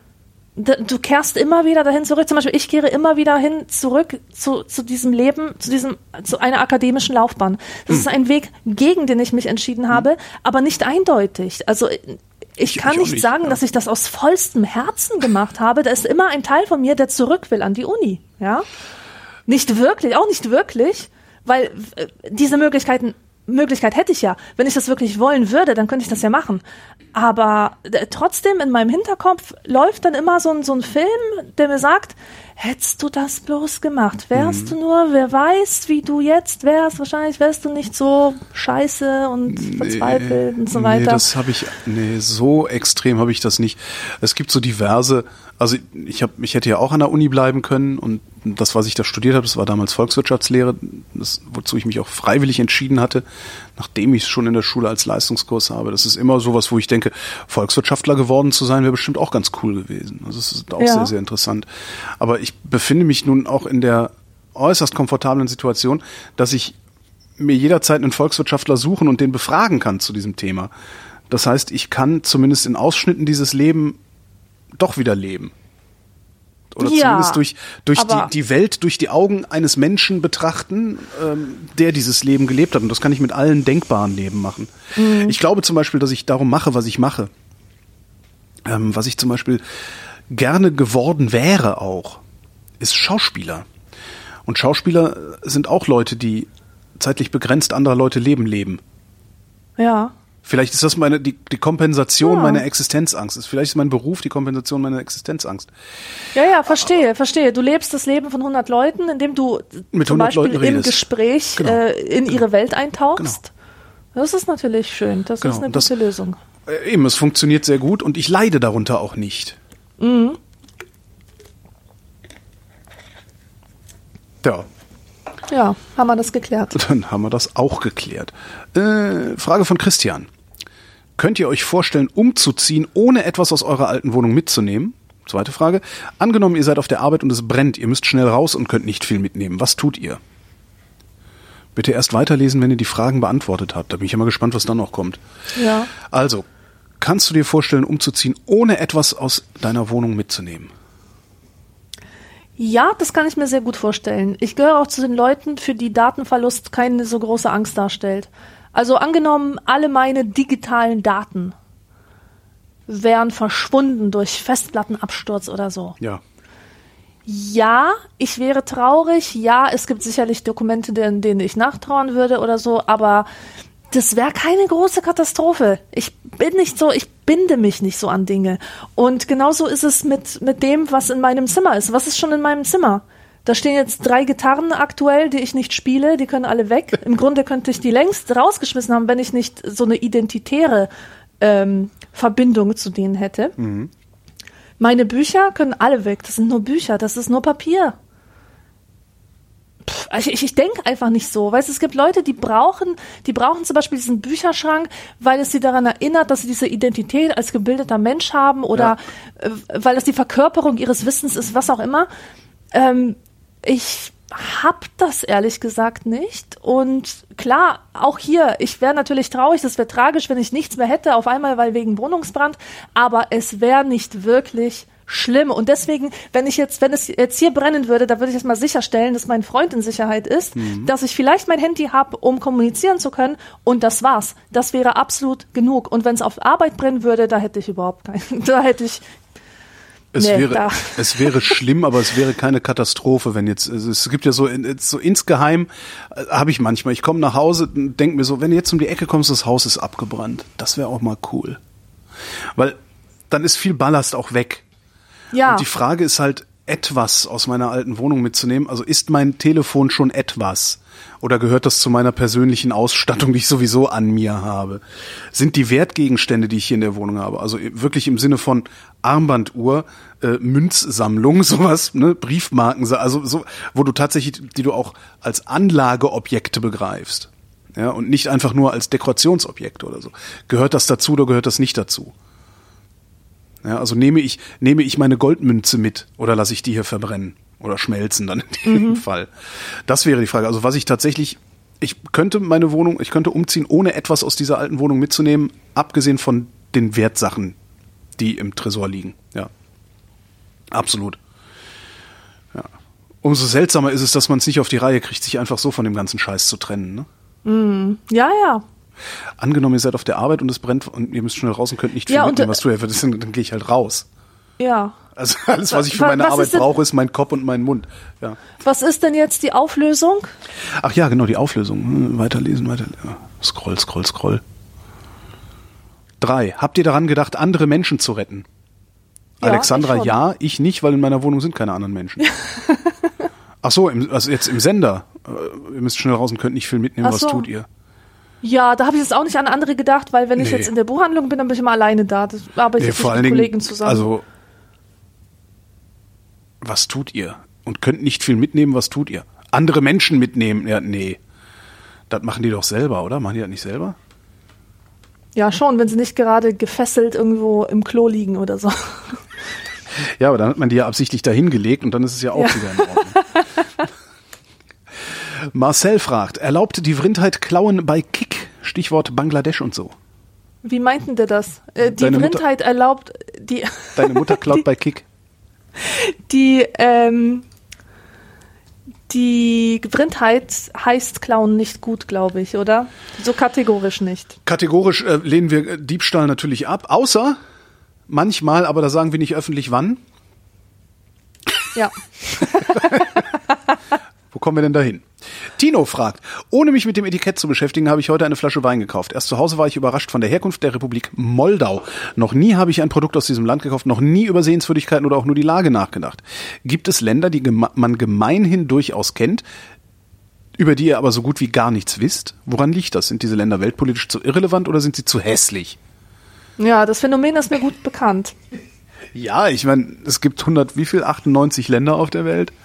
Ja. Äh, da weiß ich Ja, aber es gibt wirklich, es gibt wirklich Länder, über die habe ich nicht die geringste Vorstellung. Ich war letztens in einer Schulklasse und da haben die Kinder äh, vorgestellt, die haben so Plakate gemacht über die Herkunftsländer von sich selber oder von ihren Eltern. Da waren Mädchen aus Tschetschenien. Und dann hat die so Fotos gezeigt aus Tschetschenien. Da, da ist wohl, anscheinend sind, sind da so historische blaue Türen typisch. Aha. Habe ich noch nie von gehört. Das Und ich wüsste auch nicht, wo, auf welchem Wege mich diese Information hätte erreichen können. Kennst du Tschetschenien, diesen, kennst tausendmal gehört, aber keine Vorstellung davon. Kennst du diesen Ochsenkarren-Effekt?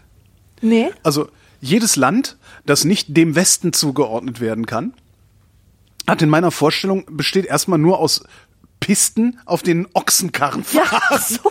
Das ist, Ich, also das ist Ja. jetzt ein bisschen zugespitzt, aber ich nenne das Ochsenkarren-Effekt, weil es ist so. Ja, das ist super. Das ist, da, die haben da auch kein, die haben keine Elektrizität, die haben kein fließend Wasser. Und dann Ja, siehst du ja, irgendwie Bilder von. Bilder von Accra äh, und denkst, oh, Hochhäuser, Mhm. Autobahnen, hoch. Das ist, das finde ich immer. Ja, ich weiß nichts über die Welt, nichts. Ja. Wirklich Ja, und das hat natürlich auch sehr viel mit dem Ländermarketing zu tun, ähm, wenn man von so etwas überhaupt sprechen kann, weil also das steht ja nicht hinter jedem Land so ein, so ein Institut, das sich um das Marketing dieses Landes kümmert, so klar touristische Behörde und so weiter, aber manche Länder haben das und manche überhaupt nicht. Für mich ist das Paradebeispiel des perfekten Ländermarketings Irland. Irland macht alles richtig. Die haben eine einzige Farbe für sich gepachtet, das Grün. Ja. Ja, das ist schon mal Ja, sehr, aber sehr welche hätten sie noch so, sonst nehmen sollen? Fahr doch nach Irland, da ist doch alles grün. Ja, ich weiß, Da aber wird man du, ja, das ist so aber, grün, da wird man aber- verrückt von. Aber grün sind auch andere Länder. Grün spielt auch in Stimmt. anderen Ländern eine Rolle, aber sie sind nicht dafür bekannt. Und Irland hat ges- hat gesagt, also Irland hat nichts gesagt, aber Irland ist halt grün im Image. Die haben ein Image. Dann haben sie ein Instrument als, als Nationalsymbol, die Harfe, das ähm, deine Sinnlichkeit halt auf der Hörebene anspricht. Mhm. Dann hast du ein Klee. Äh, Klee ist sehr formschön. Und, und du hast auch noch ein tierisches Maskottchen, das Schaf. Und ähm, alles an diesem Land, oder auch der Regenbogen, die, diese Farbigkeit, also diese ganzen Symbole, das, womit man das verbindet, mit einer bestimmten Musik, mit einer bestimmten Farbe, das ist einfach alles wie gemacht, um im Kopf zu bleiben von jemandem, der sich mit diesem Land beschäftigt. Welches Nationalsymbol hat Ungarn? Zu Ungarn fällt mir nix ein. Stimmt. ja, doch, Korruption. Nichts. Korruption. Ja, so Sachen halt, aber nichts- äh, äh. aber nichts, was man jetzt Image fördern zum Beispiel auf den Buchrücken Ja. drücken könnte. Zum Beispiel Erinnerungen einer, einer ungarischen Einwanderin, ja. Wenn das eine Russin wäre, da wird natürlich diese Matrioschka draufgedruckt. Genau, in, selbst in Polen geht Form. noch irgendwie, also weil die ja, haben auch Polen irgendwie hat geiles diese, Essen. Oder Solidarität, Ja, diese genau, Fahne, ja. diese Solidarność-Fahne in, in, in äh, weiß-rot. Also äh, kann man sich irgendwie eine Symbolik herleiten, aber bei manchen Ländern ist es echt total schwierig, weil die nichts haben, was grafisch irgendwie so catchy wäre. Ja, und dann, wenn du doch mal, also ich meine, das ist ja jetzt noch unser Kontinent, da wissen wir wenigstens, wie die Länder heißen. Ja? Zähl mal die Länder Afrikas auf. Ja, Ne? ja, ja. so, und dann, dann sagst du halt, also erstmal wissen wir nicht, wie sie heißen, und dann so, ja, Elfenbeinküste. Ah, das muss irgendwo an der Küste sein. Ja. Du, du weißt nicht, wie sie heißen, du weißt nicht, wo sie sind. Du hast wahrscheinlich noch nie jemanden kennengelernt, der daherkommt. Das finde ich ja auch Mhm. immer, ich finde das ja, also ich habe ja, sobald ich jemanden kennenlerne, der irgendwo herkommt, weiß ich total viel über das Land. Weil ich fange dann auch an zu fragen. Irgendwie, Freundin von mir kommt aus Eritrea. Oder deren Eltern, oder so, weiß ich gar nicht, ich weiß gar nicht, wo die geboren ist. Das heißt, ist halt eritreerischerin Abstammung, oder wie es, wie es heißt. Und das ist dann auch so, als sie irgendwann mal gesagt hat, ja, Eritrea, habe ich dann auch gesagt, oh, Eritrea, wo ist das? Was, was machen die? Äh, was exportieren die? Wovon leben die? Dann geht's. Vielleicht muss man auch tatsächlich die Leute kennenlernen, bevor man das Land kennenlernt. Oder überhaupt irgendetwas kennenlernen, um zu begreifen, dass das Land existiert. Weil Republik Moldau, mhm, interessant, das ist lustig, ist ein Land, das heißt wie ein Fluss. Ja, habe ich auch gedacht. Oder, beziehungsweise wie ein Lied von, war das Schumann? Nee, Schubert? Nee, egal. Äh, an der schönen blauen Moldau. ja, wer war denn das? Ähm, weiß ich nicht. Ja, egal. Ähm, das ist halt auch ex extrem abstrakt. Und wenn du dann so hingehst und sagst, Irland, ja, grüne Wiese haben wir hier auch, Kleeblatt haben wir hier auch, das ist halt auch sofort konkret. Vielleicht muss man irgendwas Konkretes mit einem Land verbinden, bevor man überhaupt begreifen kann, dass das Land existiert. Absolut, natürlich, natürlich. Ja, so Kaschmir-Konflikt jetzt gerade mal wieder. Indien und Pakistan stehen kurz vorm Krieg. Verstehe ich, interessiert mich, weil ich habe Freunde aus Indien. Ein Freund von mir ist Inder. So, Ja, zack, habe ich ja, ist so von der ist Verbindung konkret, da. ist eine ja. Verbindung da. Ja. Ja, und abgesehen davon sind viele Länder auch, wie äh, Tino schon vermutet hat, einfach viel zu hässlich.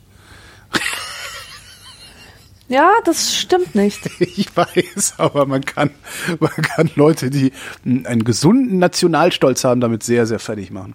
Ja. Christoph fragt, reserviert ihr Plätze, wenn ihr mit dem Zug eine längere Fahrt unternehmt? Nope. Nein?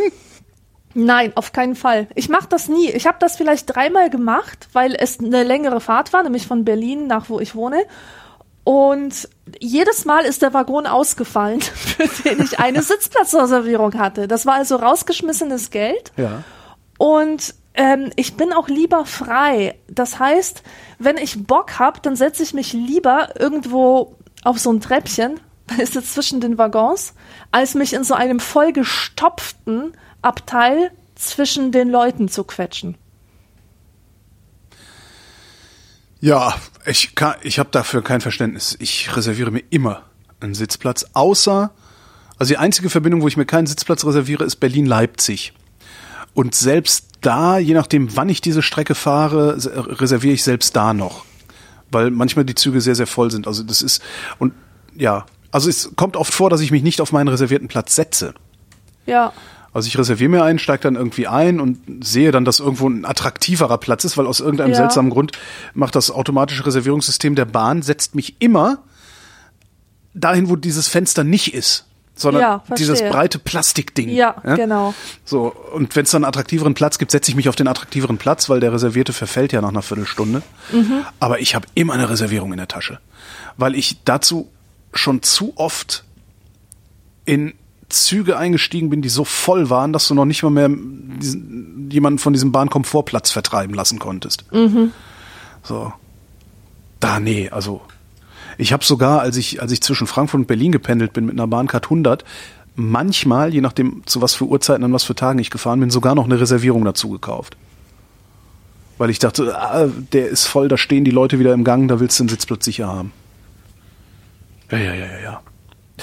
Der Kai fragt sich gerade, warum man für die Jahrhunderte die Begriffe 1800 und 1900 verwendet, nicht aber 2000.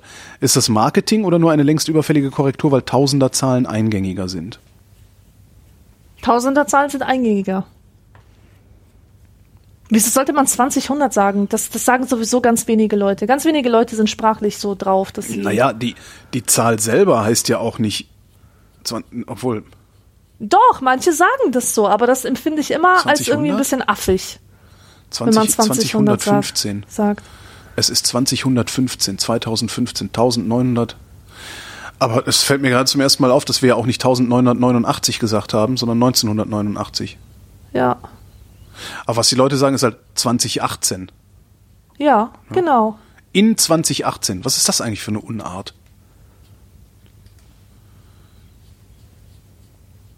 Ja, Stille. Ich will das von dir wissen, was, was das soll. ja, keine Ahnung. Ich, ich weiß es nicht. Ich finde es aber irgendwie einleuchtend. 2018? Das haben wir in 20 das, 2000 nein, das haben nein, wir in sag- 2018 schon, das haben wir in 2018 gemacht.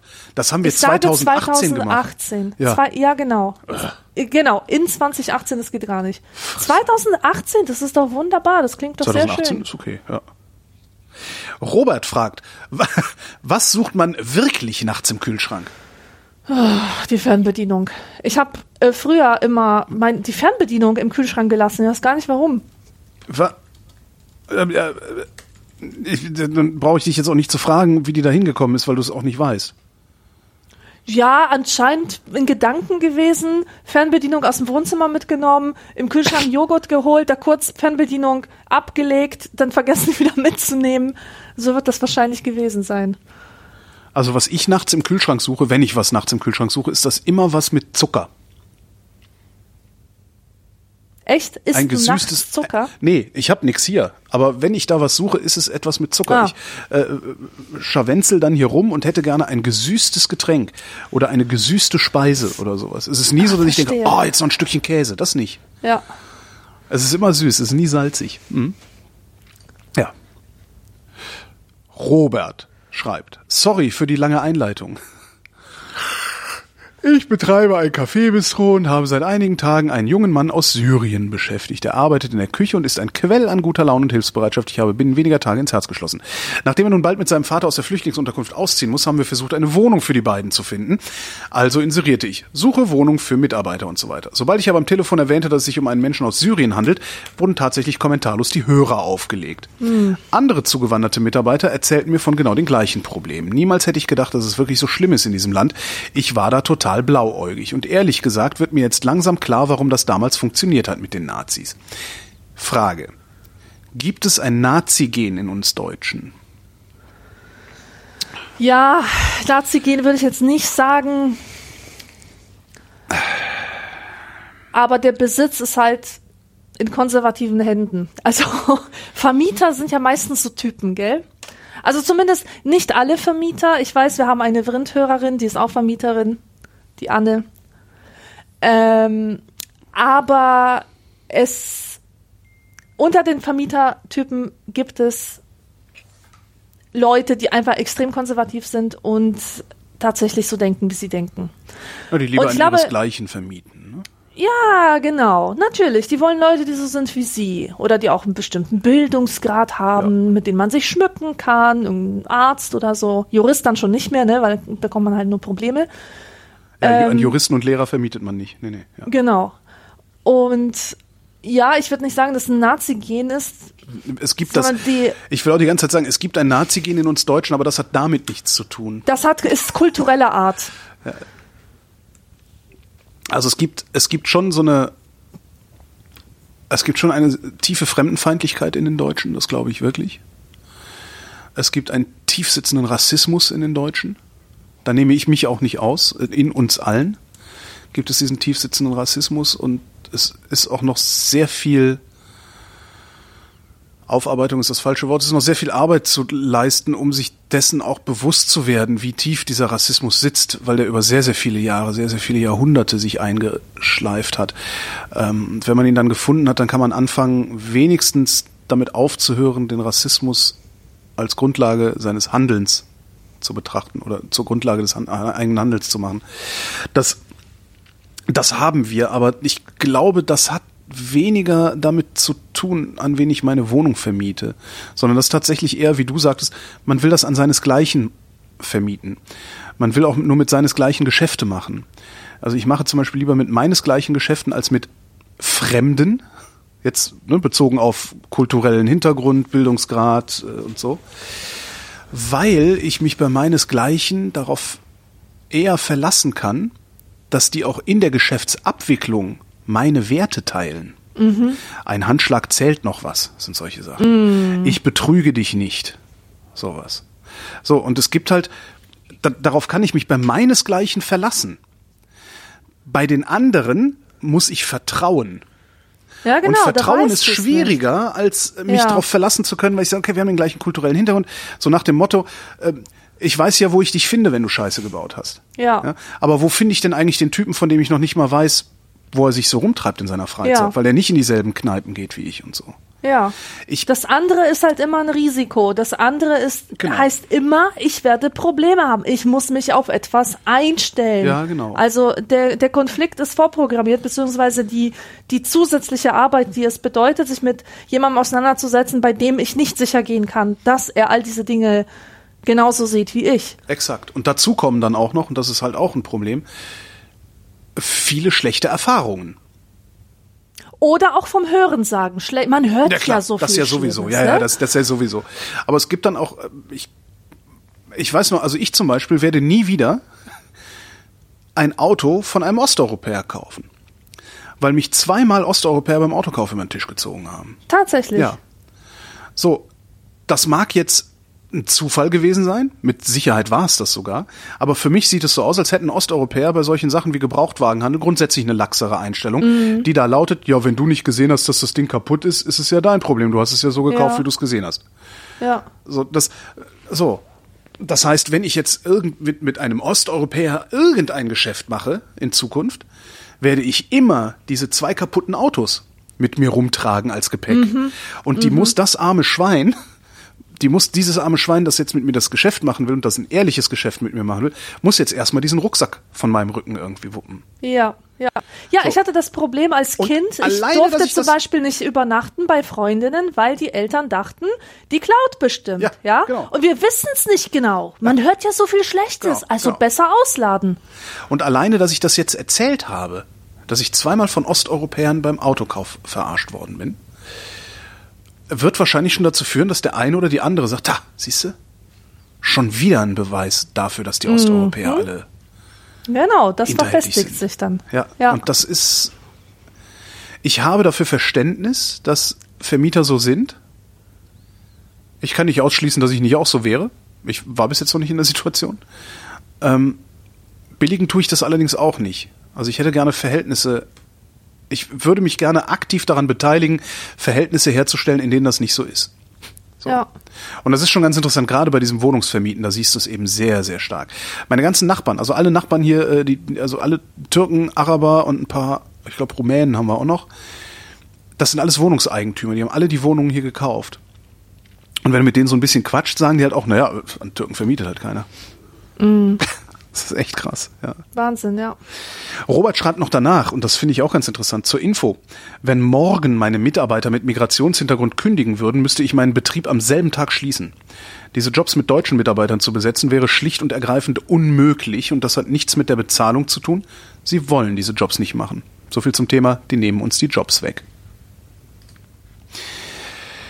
Tim schreibt, oh, Verzeihung, Tim aus Berlin fragt eine philosophisch-technische Frage. Who owns the Internet? Wem gehört das Internet? Zuckerbärchen. Ja.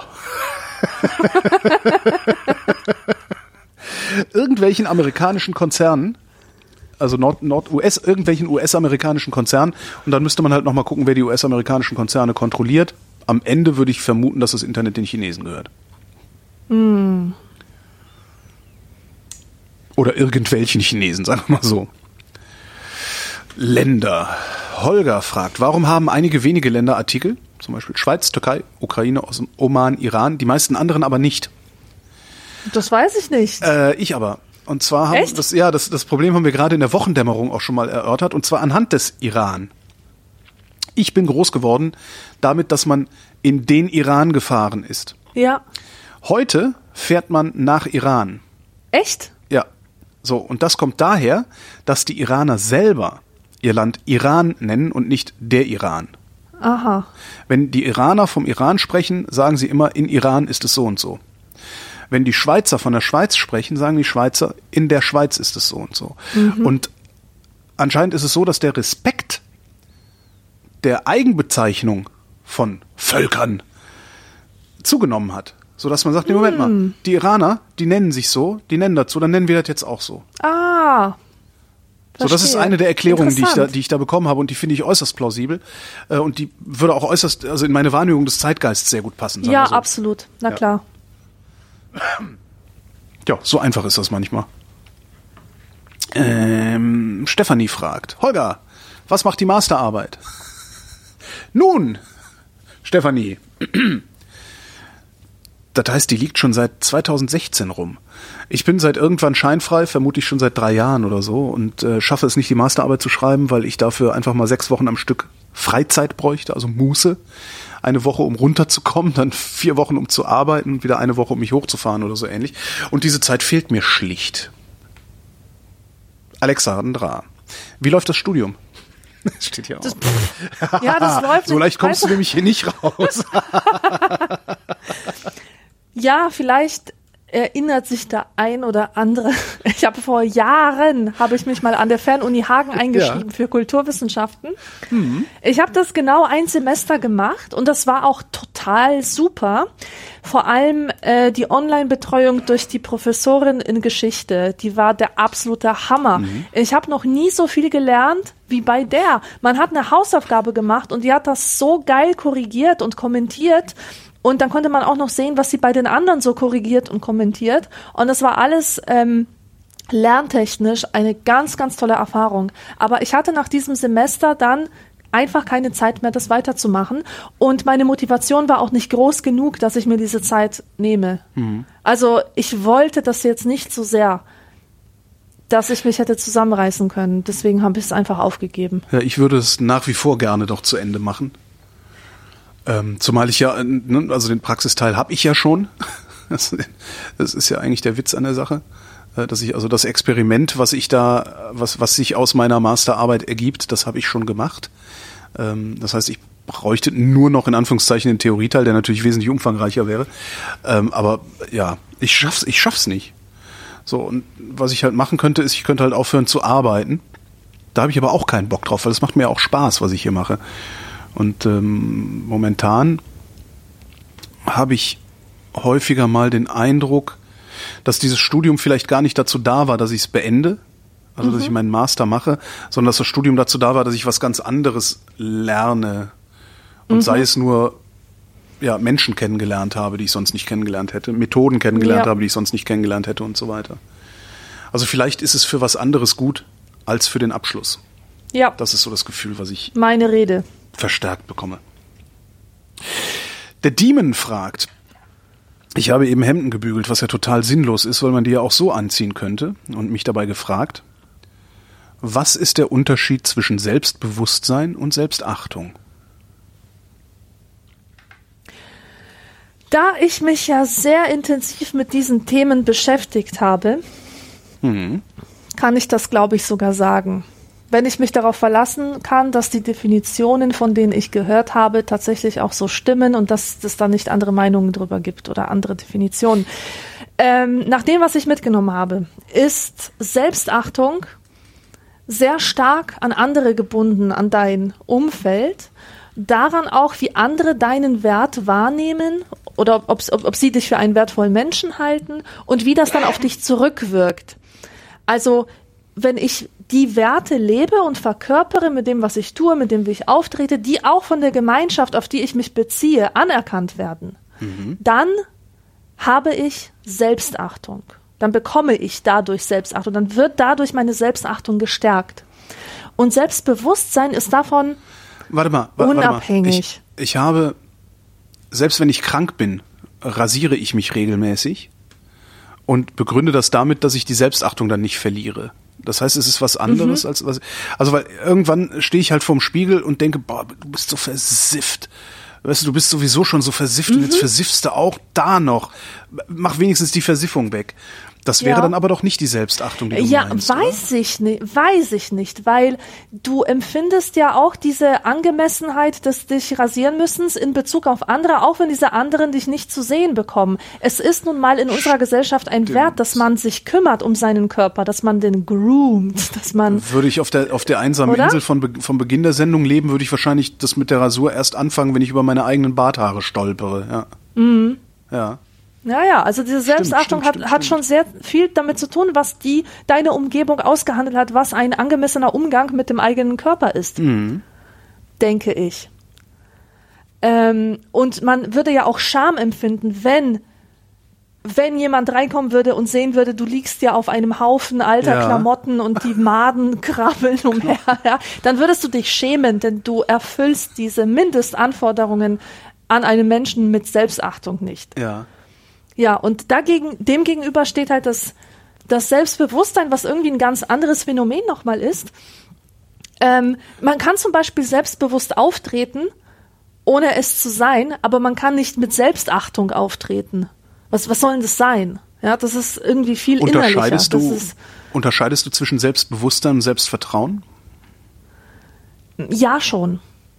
Weil das tue ich nämlich auch, weil ich sage auch, ich habe ein hohes Selbstbewusstsein. Ich weiß, wo ich bin.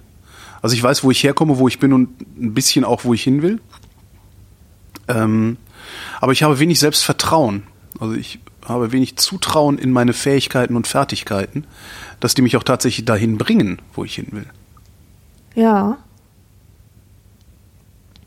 Also selbst Also hast du, hast du mehr Selbstbewusstsein als Selbstvertrauen? Ja, also selbst, Selbstbewusstsein wirklich würde ich so definieren, wie es das Wort sagt. Ich bin mir meiner selbst bewusst. Ich weiß um meine Unzulänglichkeiten. Zumindest bilde ich mir das ein. Ne? Dann kommen halt immer mal wieder Menschen um die Ecke. Meistens sind es die Menschen, die ich liebe. Und sagen mir, nee, hey, Freundchen, so nicht. Dann muss ich da halt äh, mein Selbstbewusstsein erweitern. Aber prinzipiell habe ich nicht das Gefühl, nicht zu wissen, wer ich bin. Ja. Okay, also definierst du Selbstbewusstsein so als Selbstverortungsfähigkeit. Ja, dass genau. du Ja, genau, weißt, schön gesagt, wer ja. du bist, wo du stehst, Ja. was deine Stärken, was deine Schwächen sind. Okay, für mich ist Selbstbewusstsein irgendwas anderes. Das ist, Selbstbewusstsein ist auch so eine Überzeugung davon, dass so wie man ist, dass man da schon okay ist. Das heißt, für mich kann selbst jemand, der total inkompetent ist, selbstbewusst sein, der sich aber trotzdem auf eine Bühne stellt und und. Das sich würde ich dann fühlt, wieder als als hätte er ja jede Berechtigung dort Ja. zu, sein, dort zu sein. Ja, aber ich weiß nicht, Selbstbewusstsein, das hat, das, das ist, das ist auch so was Unsympathisches. Meiner Meinung nach. Selbstbewusstsein bedeutet so ohne jeden Zweifel an sich zu sein. Und Selbstvertrauen hat noch diesen Zweifel. Selbstvertrauen heißt, ich vertraue mir aufgrund von Erfahrungen, vertraue ich, dass ich diese Sache meistern werde, dass ich das irgendwie hinkriegen werde, so selbstwirksamkeitsmäßig. Mhm. Aber ich habe nicht diese Selbstsicherheit. Dieses, ja, egal was ich mache, ist geil. Das, das ist für mich, Verstehe, das ist eine Sache ja. des Selbstbewusstseins. Ja. Das heißt, man müsste dann vielleicht da auch noch mal ausdifferenzieren, weil Ja. ich finde halt, wie gesagt, ich weiß, ich weiß, wo ich bin. Ich weiß auch, wie ich da hingekommen bin und, und was ich da mache und was ich da soll. Ähm, dieses, was, diese Selbstherrlichkeit, die du da beschrieben hast, die habe ich halt nicht.